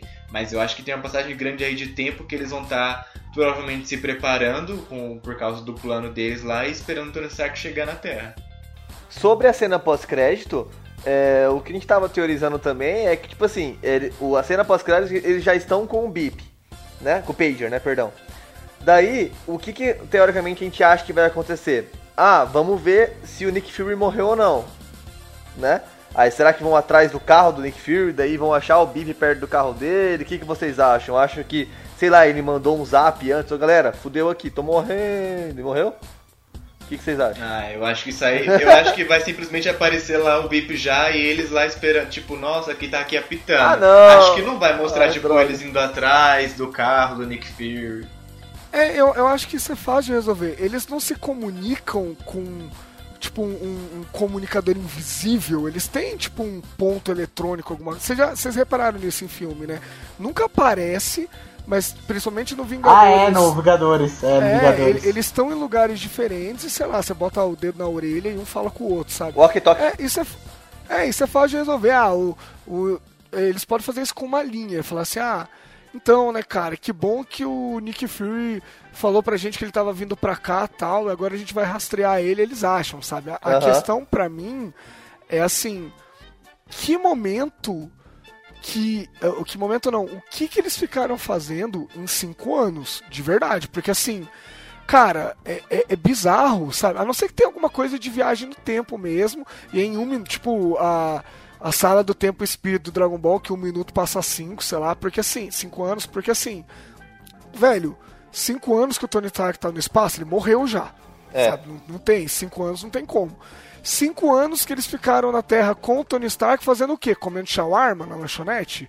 Sabe, não tem muito. Cinco anos bolando um plano. Porra, o Tony Stark é, é gênio, o Bruce Banner é gênio, é- a irmã do, do Pantera morreu, né? Mas senão ela ia ser gênio também. Cara, não é possível que demorou cinco anos. É isso que eu tô achando bizarro, sabe? A não ser que, sei lá, eles entraram no mundo quântico, o, o, Homem-Formiga entrou no mundo quântico, e numa das dimensões lá, até comentei isso com o Caio, né, Caio? Ele viu uma dimensão lá que era no futuro, outro que era no passado, aí ele entrou, aí beleza. Agora, se eles ficaram cinco anos tentando bolar um plano, puta que pariu, o Nick Fury tinha que ter chamado a, a Capitã Marvel mesmo, porque os caras são muito incompetentes, demorar cinco anos pra pensar numa estratégia, porra, pelo amor de Deus, né? Pode ser aplique também o cabelo da Viúva Negra. Pode ser estilo, só assim, vamos. É o estilo que vai fazer a gente vencer, ele não vai reconhecer a Vamos, gente. vencer, vamos vencer o glamour. Ô, mas imagina o Thanos fazendeiro, velho. Cinco anos de fazenda, mano. O cara virou profissa já. O mó Uma cabelo. puta colheita foda. Né, Colheita feliz. O... o, o- Renan, qual que foi aquela cena que eu falei que em português a legenda ia é, o, a dublagem ia ser lacrou? Putz, Você eu lembra? Foi mais... você comentar, Na hora foi tão é, engraçado. Acho que foi na hora Mas do, não- do, do uniforme, não foi?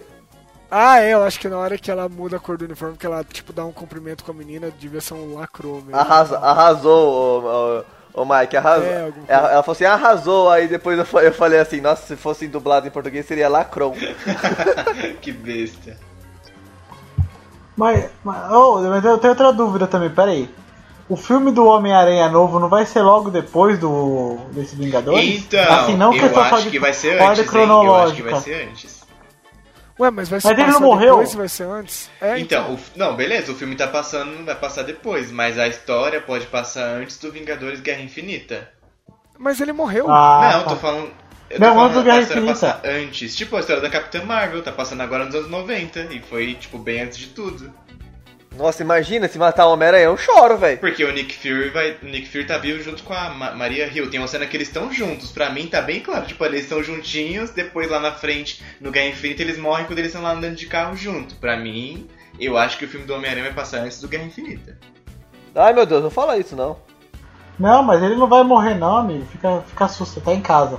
Mas vocês acham que, tipo assim, eles vão matar o Thanos é, só os que sobreviverem e depois vai aparecer todo mundo? Ou eles vão fazer alguma parada na manopla, aí aparece todo mundo de novo e eles lutam com Thanos todo mundo junto? Sabe o que eu pensei, cara? Mas aí é pira minha, assim. É, Eu e o Caio, a gente ficou falando isso, que a, a questão pra gente não é nem se eles vão ganhar, porque na mão eles ganham do Thanos agora. A grande questão é como eles vão tirar a manopla dele, como que eles vão conseguir fazer isso. Que também é a grande questão nos quadrinhos, desde sempre, tipo, na saga do infinito e tal. Mas eu fiquei pensando, cara, que assim, muito provavelmente, muito provavelmente não, né, na minha cabeça de doente aqui, é, a gente, sempre que a gente fala de alguém que deva morrer, né, que provavelmente vai morrer, a gente coloca o Capitão América, né? E o Capitão América, eu acho que ele tem que ser o cara a morrer, porque ele é o cara que representa, pra mim ele representa os Vingadores, mais, que, mais até do que o Tony Stark. Porque além dele ser importante, ele é um exemplo. Tony Stark não é exemplo de nada, né? O Capitão América ainda é um exemplo, ele é um cara meio ingênuo, ele é a bondade, então eu acho que ele teria que morrer. Nos meus delírios nerds, assim, sabe o que eu imaginei? Que eles vão ganhar do Thanos antes de reverter a merda toda, talvez, não sei, eu tô chutando aqui. E aí, na hora que eles pegam a manopla, a joia da alma fala que tem como trazer todo mundo de volta, mas ela precisa de um sacrifício. Que é exatamente o que o Thanos fez com a Gamora para ele conseguir o, o controle da joia, né? Pode ser que pra trazer todo mundo de volta, o Capitão América tenha que morrer. Vai com Deus. Eu choro, eu choro de desidratar se isso acontecer. Ó, só uma coisa importante aqui, é... Mike, o Kevin Feige, como é que fala o nome, Renan? Kevin Feige? Kevin, Feige, Feige. Kevin Feige, do diretor, né? Diretor principal, ou... da Marvel? Ele é o dono da porra toda, né? É, ele é o dono da bola, né? Ele... Ele que decide, ele que Isso, decide. ó, ó, abre aspas pra ele. Esse arco de 22 filmes termina com Vingadores 4 em 2019. E então, dois meses depois, teremos Peter e Homem-Aranha, em julho de 2019, mostrando as consequências e o que acontece a partir de então. Aí, ó. Então o filme vai passar, o do Homem-Aranha vai ser depois mesmo do Vingadores 4, Mike. Ah, então beleza. Então vai todo mundo voltar mesmo. E... Mas pesquisando, Mike, tem várias teorias que o filme é antes. Muitas teorias, só que aí essa, essa eu, eu li mesmo porque é do Kevin Feige, né? Kevin Feige. Não sei se eu acredito nele, não sei se eu confio nele, mas pode continuar. É, eu, eu acho, eu acho que o, o Capitão América ele vai morrer do jeito mais heróico possível. Ou ele vai tomar uma entubada do Thanos para eles conseguirem tirar a manopla, alguma coisa assim. Ou eu, eu acredito que tem alguma coisa a ver com a joia, tipo, são é, como se a joia da alma fosse tipo a esfera do dragão, sabe? Só que para trazer a galera precisa de um sacrifício. Assim como o Thanos sacrificou a Gamora. Não sei. Legal deixar registrado aqui que se der certo eu jogo na Mega Sena, né? Mas eu, eu imagino alguma morte dessas. Deixa eu falar uma coisa pro futuro, futuro, futuro, futuro. Que tipo, sobre a gente não nem tocou no nome dos Skrulls nesse, nesse, nesse cast, hein, velho? Olha quanta coisa que tinha pra falar. Os Skrulls, eles, eles têm um planeta é, destruído, né? Por isso que eles estão procurando o planeta pra poder viver Sim. e tal, que a Capitã Marvel vai ajudar. Nos quadrinhos, isso eu pesquisei, Renan. Eu queria saber como que o, o planeta deles foi destruído. Foi pelo Rapaz, acho que foi pelo Galactus, é, acho que foi. Velho, se os caras fizerem o Galactus nessas pro próximo vilão, puta que me pariu. Tudo bem Ah, é, é da Fox, é né? da Fox, né? Mas, mano, mesmo assim, velho, vai ser do caralho. Eu Ah, mas eles comprou já, fazer. pô, comprou Eu tudo, acho que eles velho. não vão fazer, porque assim, todas as ameaças grandes que teve até agora, tirando o Ultron, foi tudo extraterrestre. Eu acho que eles não, não vão fazer isso de novo, não. Eu Acho que eles fariam outra coisa, uma ameaça daqui mesmo. Ou aquele lance do, dos Skrulls, tipo, já estarem infiltrados aqui e alguns Vingadores já serem Skrulls, ou um outro vilão, mas que seja daqui. Eu não acho que eles vão pegar e fazer logo uma nova fase 4, 5 da Marvel com outro vilão intergaláctico, não. Mas será que não pode fazer, Mike, uns 10 anos, assim? Tipo, 10 anos de filme jogando coisas do Galactus, aí no décimo ano, né? No vigésimo ano da Marvel, eles fazerem um filme sobre ele? Não, mas vai- uma hora vai colocar o Galactus, velho. Não é porque possível. ele é um puta. É, não Ah, pô. sim, ele é um vai colocar vilão o. fodão, Vai, vai ter. sei lá, tipo, de novo, outro vilão vindo de fora, de novo, não sei. Ah, porque tem que continuar ganhando dinheiro, né? É que o problema é que, não, gente, não tem ninguém, sabe? Não tem, assim. Eles cagaram no Ultron. O Ultron era o cara que podia ter um arco maior. Eles cagaram botando um filme só e ser aquela bosta. Desculpa, Mike. Mas, assim, tirando o Ultron, tirando, sei lá, o, o Thanos mesmo, cara, de tamanho. É o Galactus. É maior, sabe? é maior, é até maior que o É. Thanos. Não, ele é maior que o Thanos mesmo. Só se, sabe, eles não vão, eu acho pelo menos, eles não vão entrar em coisas muito, muito absurdas, sabe? Assim, tipo, guerras secretas, que tinha tipo uma entidade que coloca eles pra brigar, eu acho que não vai entrar nisso. Se você for pegar os vilões mais assim, amedrontadores que poderiam botar medo neles mesmos, só tem o Galactus. Tem outras questões, que nem o Mike falou mesmo, assim. Esse filme da Capitã Marvel, ele me surpreendeu por quê? Porque não tem essa coisa de ah, Kree é do mal e Skrulls é do bem. Cara, não, é, eles estão invasão secreta, que é essa saga que você falou, Mike. Todo mundo é filho da puta, sabe? Tipo, os Skrulls estão infiltrados e eles fazem um monte de coisa. Eles é quase como se fosse um essas teorias da conspiração da maçonaria, da nova ordem mundial, que tá todo mundo infiltrado e tal. É tipo esse lance. E não tem essa. No filme da Capitã Marvel, os Skrulls ficaram meio como bonzinho na história, né? Mas isso não tem. Então, invasão secreta poderia ser legal? Poderia, mas quem vai ser o vilão que vai botar medo na Capitã Marvel? Sabe, eu não consigo imaginar, de verdade, ninguém, assim. Tem algumas sagas Goku. legais. O Goku. É, só se fosse o Goku. Invasão Secreta é uma saga legal, mas não vai ter um vilão à altura. Vingadores versus X-Men. Vai demorar, vai demorar muito. direito. É, foda. é foda. Assim, tem uma saga que é, não é tão antiga, recente, mas assim, eu não li também, eu só ouvi falar muito, em que o maior vilão, que precisou de todos os Vingadores para derrotar ele, foi o Doutor Destino, do Quarteto Fantástico, que ele botou medo em todo mundo. Agora, eu não sei se como tá o direito dele, aonde tá, não sei o que, mas eu sei que assim, ele é um vilão até Da agora. Fox, né? É, então nos filmes, até agora Não, foi o um Doutor. Destino não é? Não vai ser o vilão do Homem-Aranha? Destino que eu digo é aquele da capa verde. Quem que é o vilão do Homem-Aranha? É o mistério, o Doutor Mistério. Mistério. Ah, não é Não. igual. Não. Não, o, do- o, o Doutor Destino é, é outro. igual essas É um porra, vilãozão fodão do É o vilão principal do Quarteto Fantástico. Um dos vilões principais do Quarteto Fantástico. E Acho eu que sei é o que principal. Tem, que tem uma saga dele que todos os Vingadores precisam se reunir pra lutar contra ele.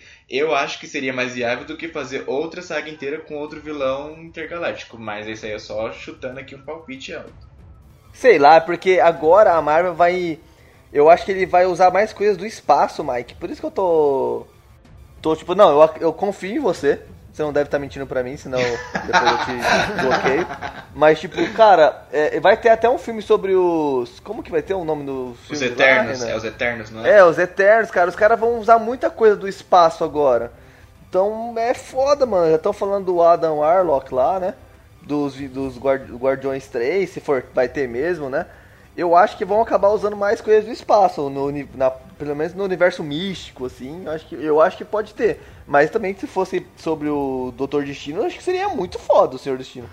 Seria Oh, muito foda. Mas sabe o que eles podiam usar também? Que vai pro espaço também, já que vai pro espaço, eles podiam usar os, os Velozes e Furiosos. Porque o Vin Diesel falou que, eles, que o Velozes novo, eles vão pro Ah, espaço. velho. Tá merda. Ô, de- Não, calma aí. Deixa eu só fazer uma pergunta pra vocês. Esse, esse filme dos Eternos, ele tá confirmado e ele tem data? Tá. Que eu. Sabe Hum. por quê? Porque, cara, isso é uma brisa que de verdade eu, eu não manjo direito do que que é, sabe? Real assim. Porque isso é aquelas nerdice, tipo, virgindade extrema mesmo, assim. Agora, a Marvel vai fazer um filme dos Eternos. 2020. 2020. Tá confirmado ano que vem já? Ah, o suposto filme intitulado Tem- tem Eternos- logo e tudo. É, tem logo e tudo já. Levar, levará a trama para milhões de anos atrás. É, bom, sei lá então. Mas é, putz, porque é ousado. Eu acho muito louco esse. Sabe o que é mais ousado? Um dos protagonistas é gay. Ah, mano, eu. Cara, eu, eu não tô, tipo, achando ruim que é gay. Mas, cara, precisa ficar falando? Qual que é o problema do cara ser gay ou não? Eu acho Aí que isso agora, deve tipo ser assim- importante na história, né? Não sei. Mas, cara, tipo, fala assim, ah, agora a, a Marvel tá procurando um cara, um, um gay pra poder ser o ator principal. Véi, isso não, não tem que ser falado. Pode ser um cara, pode ser gay na história e não precisa falar isso. Tipo assim, eu não acho, não acho uma coisa ruim. Só porque o cara é gay. É, então, eu, eu vi que assim, é, depois desse lance do Pantera Negra e da Capitã Marvel, a Marvel tava buscando mais esse lance de diversidade que até agora não teve, né? Porque primeiro que Claro, todos né? os heróis eram brancos e héteros, e aí começou Pantera Negra, e veio o Capitã. Então eu vi que eles estavam tentando é, diver- colocar diversidade nos filmes e tal. Eu acho isso legal, eu acho legal da parte deles divulgar que eles Claro, estão buscando um ator que seja gay, porque se o personagem vai ser gay, porque o ator não pode ser também, eu não vejo problema nisso, né? Mas enfim.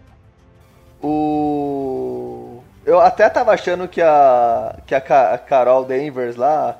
Ela tinha algum, algum romance com aquela amiga dela. Não sei porquê. É, é que eu acho que pela proposta do filme, talvez, acho que não caberia tanto, porque é um lance de tipo. Sim, amizade, sim, sim. É, é, de tipo mulheres se empoderando, tem aquela frase dela, né, que ela fala que a Brie Larson fica até emocionada e tal.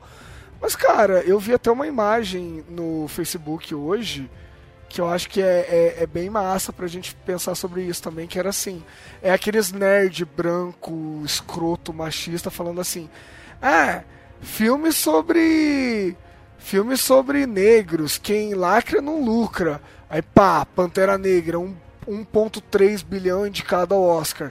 Aí embaixo tava assim, ai, filme de mulher protagonista, quem lacra não lucra. Mulher, Marav é, mulher Maravilha não, Capitã Marvel, segunda maior abertura da história. Já fez Aí 500 o- milhões, a- né? É, e aí a terceira imagem era o cara falando assim: Nossa, filme sobre. filme com protagonista gay, quem lacra não lucra. Aí aparece essa imagem desse personagem que o Mike falou, esse carregando.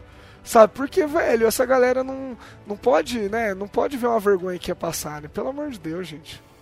Hein, e a filha dessa dessa mulher aí que eu falei, que eu falei, né, da, da Maria Rambo, ela é, é- nos quadrinhos ela é a Miss Marvel. Né? Então, possivelmente no segundo filme, a Capitã Marvel pode encontrar ela já maior, né? Porque vai passar 20 e poucos, 20 e tantos anos, né? E a menina pode se tornar, por que não, né? A Mônica. É, a Tenente Encrenca, né? Então, que eu saiba, é, Tenente Encrenca. Cara, esse nome em português fica escroto, né, velho? Tenente Encrenca. É a levada da breca. Parece personagem do Didi, tá ligado? Mas isso aí não é nem. Eu, eu, concordo que é meio zoado, mas não é nem do filme. Nos quadrinhos tá traduzido como Tenente Encrenca também. É estranho. Gente, ó, gente, ó, apelido de uma criança. Vocês queriam que fosse o quê? É que a sonoridade em inglês é diferente, sabe? Você fala trouble, tipo, é um negócio mais, mais estiloso. Encrenca fica meio, ah, minha mulher é dona encrenca, parece meio. não tem o mesmo impacto, né? Mas sim, é apelido de, de criança.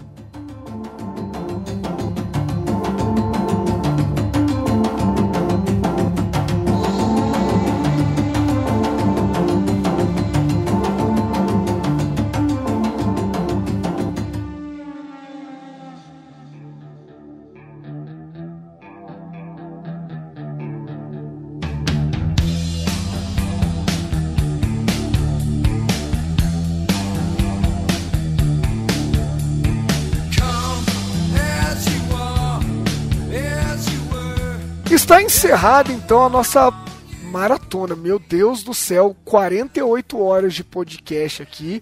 Falamos sobre Capitão Marvel, falamos das questões mais relevantes. A gente sabe, a gente comentou durante o episódio que tem um bilhão de questões, era impossível falar de tudo né, detalhadamente. Então a gente escolheu assuntos mais que a gente julgou mais importantes. Mas, como sempre, se você sentiu vontade de falar sobre outras questões que nós não abordamos, fica aí o convite para você participar da discussão também. Gente, por favor, cada feedback de vocês é um feriado no nosso grupo do WhatsApp. Então, por favor, nos dê o gostinho de compartilhar a sua opinião com a gente, por favor. Beleza? Vinícius é o garoto das redes sociais, ele vai passar para vocês quais são os caminhos para chegar até nós. Bem, pessoal, vocês podem comentar sobre o programa, por, sobre esse programa ou os outros programas que vocês ouvirem. Tem no nosso site que é www.meintradacast.com.br que vocês vão lá no post lá na, na publicação do, do programa e comentem. A gente gosta bastante, a gente sempre fica de olho lá. Temos também o Facebook, que é facebook.com.br meentradacast. E temos também o Twitter, que a gente é bem ativo no Twitter também, que é arroba meentradacast. E pra mandar uma mensagem pessoal pra nós, a gente tá sempre também no Twitter. Pra você mandar uma mensagem falando mal pro Renan, é arroba Renan Fileto. Pra você mandar uma mensagem falando mal pro Caio, é arroba Caio Monteiro 182. Se você quiser falar mal do Mike, é arroba Mike S. Alves, tudo junto. E se quiser falar mal de mim é arroba mob com Y, underline VMG. Então a gente aguarda o comentário de vocês e é o que nem o Renan falou, cada comentário é um feriado. Maravilha, então. Entregamos o episódio para vocês. A sobrevivência dele por dias a fio depende das opiniões. Então falem com a gente, se possível, passem também na iTunes, dá uma valorização gostosinha pra gente lá, colocando cinco estrelas. Deixa um comentário legal, tudo isso faz o nosso podcast chegar em mais pessoas. Agora que estamos nos agregadores, né, e no Spotify, fica muito mais fácil de você apresentar uma entrada pro amiguinho também. Então vamos no boca a boca, vamos conquistando a galera e a gente se vê na semana que vem, né? Abraço para vocês. Falou, galera, até mais. Falou, galera. Não percam o filme. Por favor, assista o Capitão Marvel logo, que é um filmaço. Falou. Tchau, gente. Capitão Marvel vai comer o cu do Thanos sem KY. Beijo.